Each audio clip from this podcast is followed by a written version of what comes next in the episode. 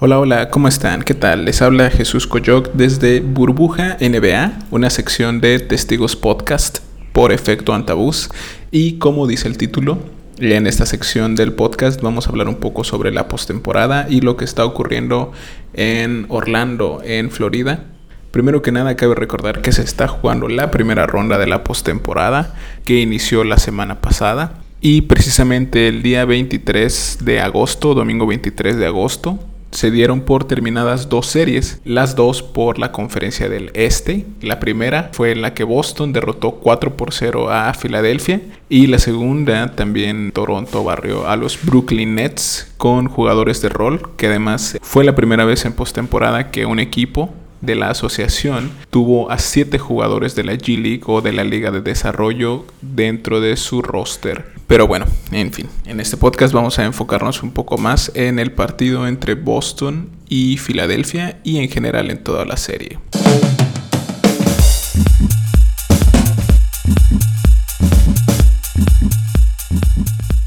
Inicio de la temporada, muchos analistas deportivos se preguntaban si era posible la convivencia de Joel Embiid y Ben Simmons. Sobre todo porque Simmons continúa sin desarrollar un jump shot, un tiro, eh, más allá de lo que hace entrando a canasta y los dos o tres triples que ha logrado anotar en juegos oficiales, como también lo hizo en la pretemporada. Sin embargo, el periodista Kirk Goldsberry de ESPN replantea este debate y se pregunta por qué la dupla de Embiid Simmons ha dejado de funcionar. Y quisiera enfocarme principalmente en este aspecto porque Simmons fue el gran ausente durante esta serie. Y muy probablemente la ausencia de Simmons fue la que terminó decantando de una forma tan dispareja la serie hacia Boston. En 15 veces que se habían encontrado en la postemporada, nunca había terminado 4-0 para Boston. Entonces, esta fue la primera ocasión. ¿no? Volviendo a lo que decía Goldsberry, él se planteaba más bien eh, por qué Filadelfia había dejado de funcionar o por qué la, dupla Simons y Embiid había dejado de funcionar con el paso del tiempo. Primero que nada, hay que recordar que los otros jugadores que iniciaron como titulares esta serie, además de Joel Embiid, fueron Tobias Harris, Shake Milton, Josh Richardson y Al Horford. Fuera de Embiid, como era de esperarse, que es la superestrella, una de las dos superestrellas de este equipo, los otros jugadores dejaron bastante que desear. Sabemos que Tobias Harris es un jugador que necesita muchos toques para entrar en calor. Al Horford es un centro dominante. Se planteaba desde su llegada al equipo si sería funcional tener a dos grandes tan dominantes en una liga o en una dinámica como la que se juega ahora en la NBA. Hay que recordar dos estadísticas que van a ser claves para este podcast. Primero es el, el net rating. El net rating es la diferencia de puntos que tiene un equipo cuando se utiliza una alineación determinada. Este net rating se obtiene con la resta del offensive rating y el defensive rating. En este caso, eh, se puede hablar de un jugador, una combinación de jugadores, cierta alineación. Este año, cuando Simmons y Embiid jugaron juntos, tuvieron apenas un punto 6 de diferencia de net rating.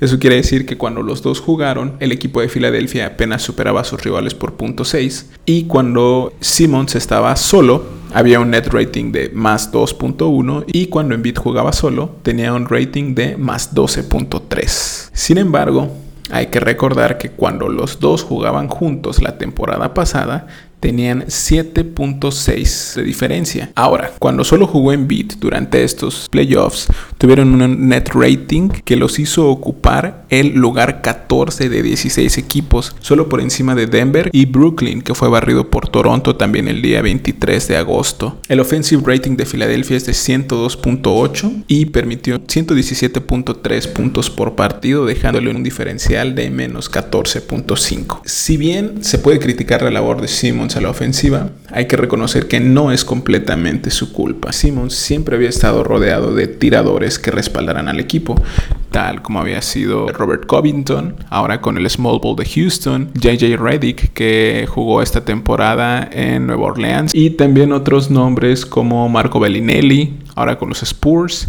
Dario Saric con Phoenix, algunos otros más que estuvieron brevemente en la plantilla de Filadelfia como Jimmy Butler, que ahora es el líder del Miami Heat. Cuando Filadelfia decidió rodear a Simmons y a Embiid de estos jugadores, fue con el fin de espaciar la duela, de generar tiros para otros jugadores, siendo Simmons y siendo Embiid dos basquetbolistas que necesitan el balón en sus manos. Solo para poner estos números en perspectiva, Ben Simmons fue el segundo jugador que más triples generó, solo detrás de James Harden de la barba otra máquina ofensiva. Entonces, el haber rodeado de otro tipo de jugadores a Ben Simmons y a Joel Embiid terminó afectando definitivamente esta dinámica. A pesar de que Furkan Kormax fue una gran sorpresa saliendo desde la banca, no es Dario Saric, no es Robert Covington, no es JJ Reddick, así como no lo son tampoco Josh Richardson o Shake Milton. Son más bien jugadores que no son tiradores tan confiables. Por otra parte, los dos grandes refuerzos que se habían pensado para Filadelfia habían sido Al Horford, jugador que hasta la temporada pasada estuvo en Boston, y Tobias Harris. Sin embargo, Tobias necesita el balón en las manos muchas veces para entrar en calor. Es un anotador de volumen y Al Horford a pesar de que tiene unas características de centro dominante que además le permiten salir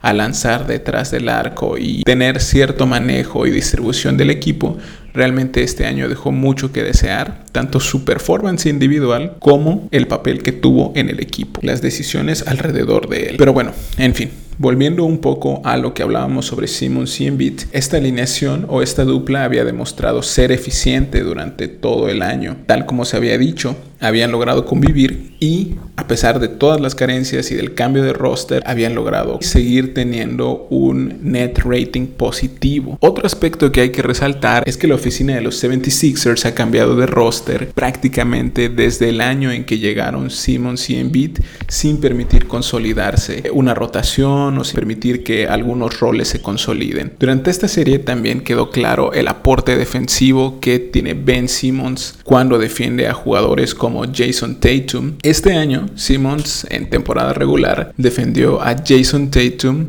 en tres partidos durante 11 posesiones de las cuales Tatum solo logró anotar 11 puntos, 3 tiros de campo. En comparación tenemos también a Jimmy Butler, a quien Simmons defendió en 12 ocasiones, solo permitiéndole 3 puntos, o a Pascal Siakam, de Toronto Raptors, quien también tomó 12 tiros y apenas pudo anotar 7 puntos. En esta serie, Brett Brown no tuvo una respuesta para el ataque de Boston. Si bien es cierto que tres jugadores promediaron más de 20 puntos en Boston, los cuales son Jason Tatum, Jalen Brown y Kemba Walker, Brett Brown no pudo encontrar ninguna solución para ellos. En el segundo juego, el encargado de marcar a Jason Tatum fue Matisse Tybalt, el novato que hizo un buen papel durante ese encuentro, pero más allá de eso, no hubo una respuesta o no hubo algo que ayudara a detener a la ofensiva de Boston, que además no contó con Gordon Hayward, que se lesionó, tiene un esguince de tobillo de tercer grado y que está fuera cuando menos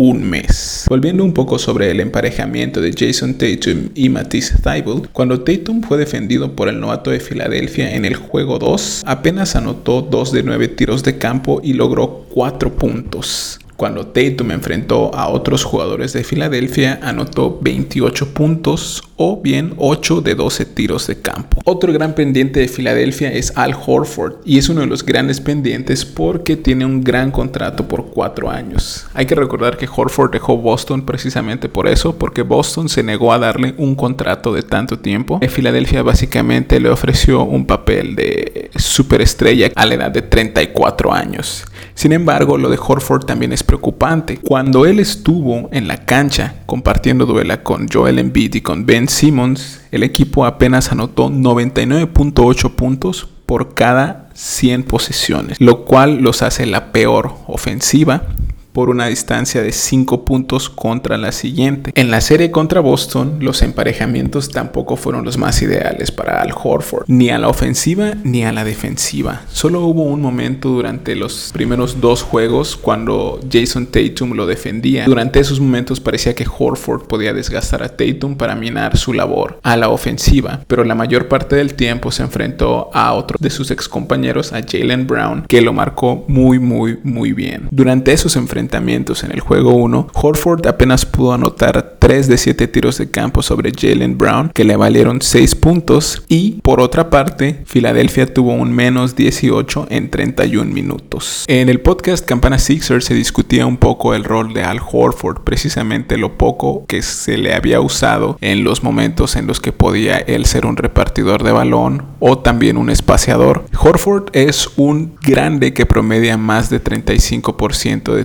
de carrera. Entonces, ¿por qué no abrir el espacio? ¿Por qué no dejar que Embiid domine y que el mismo dominicano sea el que salga detrás de la línea de tres para buscar estos tiros o para generar este espacio que tanto necesitan Ben Simmons y Joel Embiid? Durante el último encuentro, Tobias Harris sufrió una lesión que lo alejó del parque durante algunos minutos, fue llevado al vestidor y cuando salió tenía un vendaje sobre la ceja y regresó al final del último periodo para anotar unos cuantos puntos más. Sin embargo, Tobias Harris es un jugador que se vio completamente desconectado durante la mayor parte de la serie. No pudo percibirse mucho su aporte, siendo que Tobias Harris recibió un gran contrato para llegar a Filadelfia también, precisamente con la esperanza de que se convirtiera en el reemplazo de Marco Bellinelli o de JJ Redick o de Darío Saric o de alguno de esos tiradores que había resultado sumamente confiable en el sistema de Filadelfia. Eso es lo que se le reclama un poco más a Tobias Harris, el haber llegado con tanto bombo y platillo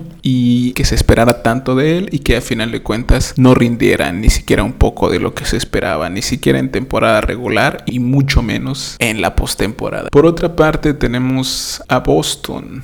Boston que había atravesado un gran momento de incertidumbre al inicio de la campaña después primero de que Kyrie Irving decidiera salir de la institución y firmar con los Brooklyn Nets y a los pocos días se anunció la salida de Al Horford precisamente a un rival de división. Después de la partida de Horford se anunció que Kemba Walker de Hornets de Charlotte había firmado un contrato con Boston y que en Scanter también llegaría a la plantilla. Esto aunado al gran contrato que se le dio a Jalen Brown durante la temporada baja y que muchos cuestionaron también. Era básicamente o parecía ser que Boston volvía a atravesar una etapa de reconstrucción con la constante de sus jugadores jóvenes que habían sido seleccionados en el draft, como el mismo Tatum, Marcus Smart y claro, Jalen Brown. Cabe recordar que Tatum fue la elección número 3 del draft de hace 3 años, en el que Boston tenía la selección número 1 y que la cambió con Filadelfia precisamente, siendo que Filadelfia escogió a Markel Fultz, que estuvo lesionado gran parte del año y que ni siquiera se encuentra ya en la plantilla de los 76ers. Fue traspasado este año a Orlando. Como mencioné hace un momento, tres jugadores de Boston fueron capaces de promediar 20 puntos o más, los cuales fueron Jalen Brown, Jason Tatum y Kemba Walker. Contaron además con el apoyo de Gordon Hayward, que este año parecía estar volviendo a su nivel, interrumpido por sus lesiones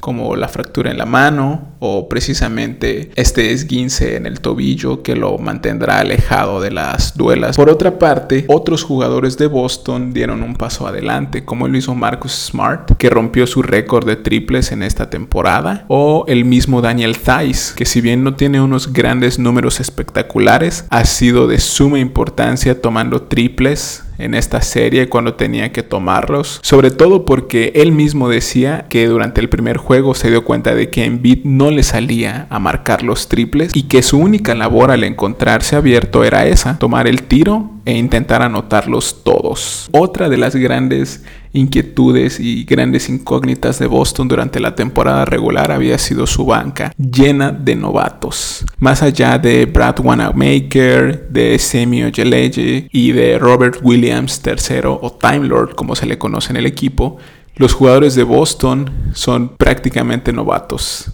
Carson Edwards, Tremont Waters, Romeo Langford, Grant Williams, del extranjero Vinny Poirier, el francés, el centro francés que ha tenido muy pocos minutos, y también como novato Taco Fall. También olvidaba a Javonte Green. Cuando estos muchachos tuvieron que salir a la cancha durante la serie contra Filadelfia, hicieron un papel bastante aceptable, más que aceptable, anotando en los momentos en los que tenían que anotar, defendiendo, cuidando muy bien sus marcas. Otra incógnita que se tiene sobre Boston es la de los hombres grandes qué tan necesarios pueden ser. Sin embargo, sobre todo cuando Marcus Smart está en la cancha, se puede ver ese básquetbol sin posición que plantea Brad Stevens, donde el 1 puede marcar al 4, el 3 puede marcar al 5, e incluso en esta serie hubo algunos emparejamientos en los que Marcus Smart, siendo un alero, pudo defender a jugadores como Joel Embiid o como el mismo Al Horford, algo que no pasaba en Filadelfia. Definitivamente fueron muy importantes los jugadores que no son las superestrellas en ambos equipos. Para Filadelfia fue imposible mantenerse vivos sin ese reparto alrededor de Joel Embiid, que si bien tuvo grandes números, grandes partidos a la ofensiva, no fueron suficientes. Su labor en el lado de la defensa fue sumamente laxa, dejando pasar canastas, cometiendo faltas innecesarias, haciendo cosas que eh, un jugador que se precie de ser el mejor del mundo, como él dice que es, no haría o demostrando cierta inmadurez al cometer faltas de frustración. Por otra parte, Boston tuvo a jugadores que supieron cargar al equipo cuando fue necesario. Cuando Tatum estuvo desaparecido, surgieron los nombres de Jalen Brown, que todo este año ha estado ahí, o Kemba Walker, que durante el último encuentro cargó al equipo durante el tercer cuarto cuando parecía que atravesaban una crisis, sin puntos. Otro dato más referente a Jalen Brown es que Boston nunca ha perdido esta temporada cuando Brown anota 20 puntos o más. Quizá este número es más bien algo representativo, precisamente porque Jalen Brown no es la primera opción de Boston. Eso quiere decir que o bien se convierte en esa primera opción o bien la primera y la segunda opción de Boston anotan más puntos que él y por eso termina siendo un partido que se decanta por los de verde. Finalmente me gustaría mencionar dos detalles más y uno de ellos es el papel de Enes Kanter que tuvo un buen rol a la ofensiva y que también defendió a Joel Embiid exitosamente en muchas ocasiones. Cabe recordar que Gordon Hayward se lesionó al inicio de la serie y que Brad Stevens había intentado mantener en cancha siempre a dos de sus opciones ofensivas, siendo cuatro ellas Jason Tatum, Gordon Hayward, Jalen Brown y Kemba Walker. Durante la serie, cuando no se pudo mantener a dos de esas superestrellas ofensivas en la rotación de Boston, quien se encargó de suplir a la otra superestrella ofensiva fue Enes Kanter, quien se encargó de bajar muchos rebotes ofensivos y de concretar algunos puntos fruto de eso. También me gustaría regresar un poco sobre el básquetbol sin posición, el cual es posible en mayor medida gracias a las habilidades de Marcus Smart de poder marcar a cualquier jugador a cualquier posición, ya sea del 1 al 5, lo cual me hace preguntarme cuál es el parámetro de la liga para considerar a los jugadores defensivos del año, si poder defender cualquier posición o ser un protector del aro. Finalmente Boston se va a encontrar en la siguiente serie con un equipo de Toronto que es mucho más completo que los Sixers de Filadelfia. Sobre todo se enfrenta a Boston con un reto mayor al no contar con Gordon Hayward. Y eso es todo por hoy.